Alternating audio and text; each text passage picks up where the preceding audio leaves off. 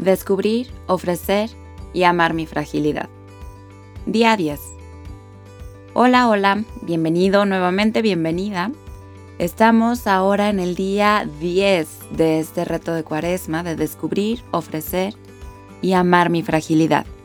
Soy Dani Valverde y en este primer momento que estamos ya casi cerrando el bloque del descubrir, es vital que para poder descubrir nuestras fragilidades, toquemos base con nuestras emociones. Ayer hablábamos sobre volvernos guerreros frente a nuestros miedos, entendiendo que para esto es vital volvernos 100% vulnerables. Como guerreros, ser guerreros significa ser vulnerables. Si tuviste oportunidad el día de ayer de hacer el dibujo sobre tu miedo, y si no, lo puedes hacer sin ningún problema en algún momento que puedas darte, eh, por la importancia que es darle forma, poder observar este miedo, ¿no? Este, con mayor claridad. El día de hoy eh, me gustaría que tocáramos un poco el tema de la culpa, de cómo lo vives tú, qué piensas tú al respecto. Descubrirnos frágiles también es descubrirnos responsables de nuestras fragilidades.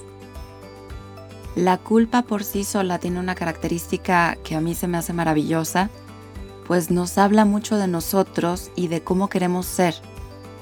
La cuestión es que de alguna manera socialmente hemos construido todo un castillo alrededor de la culpa que nos hace entenderla como algo que debe ser castigado. Eh, como si estuviéramos en un jurado y el que es culpable va a tener una sentencia máxima, ¿no? Este, y obviamente pues entonces se relaciona mucho con el miedo. Nos da miedo que nos castiguen, ¿no? Este, como los niños chiquitos, que este, ¿quién fue, no? Y lo primero que hacían era señalar al otro. Este, quitarnos la culpa, quitarnos el que hice algo mal.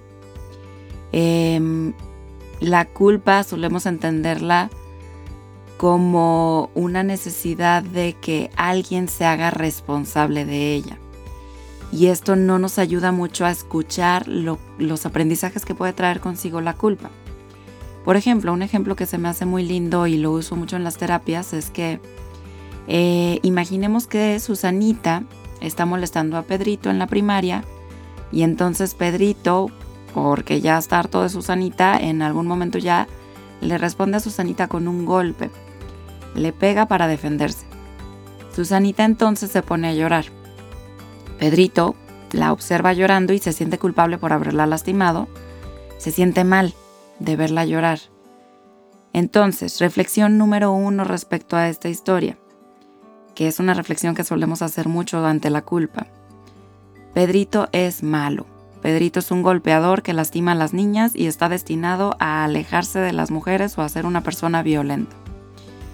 Y parece broma, pero a veces así lo vivimos. O sea, Pedrito puede tener una reflexión de soy una mala persona, yo le pego a las niñas. Y Susanita lloró por eso. Reflexión número dos, un poco más lo que viene a enseñarnos la culpa. Pedrito se sentía molesto y reaccionó con un golpe. Pero al ver a Susanita llorando, se dio cuenta que eso tampoco le gustó. Por lo tanto, Pedrito va a aprender que la próxima vez que se encuentre en una situación similar, no va a querer golpear a nadie, pues respecto a cómo se sintió, supo que es algo que a él no le gusta, no se siente cómodo golpeando, entonces esa respuesta no es la mejor respuesta para él. La culpa nos ayuda justo a eso, a conocernos, a tomar mejores decisiones en el futuro desde el aprendizaje, pero para eso hay que darle aire al aprendizaje. Me gustaría que así de sencillo como puede verse esto, pienses en alguna de las cosas o una cosa en la que te sientas sumamente culpable o te hayas sentido sumamente culpable, responsable, eh, en deuda. La culpa a veces también tiene mucho eso, que nos hace como si estuviéramos en deuda con alguien. Y yo creo que no hay nada peor que la sensación de deber a alguien, ¿no? Porque eso estorba en la relación, eso estorba en la conexión, incluso con nosotros mismos, cuando debemos de ser mejores, entonces vivimos y nos movemos por la culpa, por las ganas de enmendar nuestro error cuando lo vemos así. y no porque deseamos lo mejor, porque queremos una mejor construcción de nosotros mismos.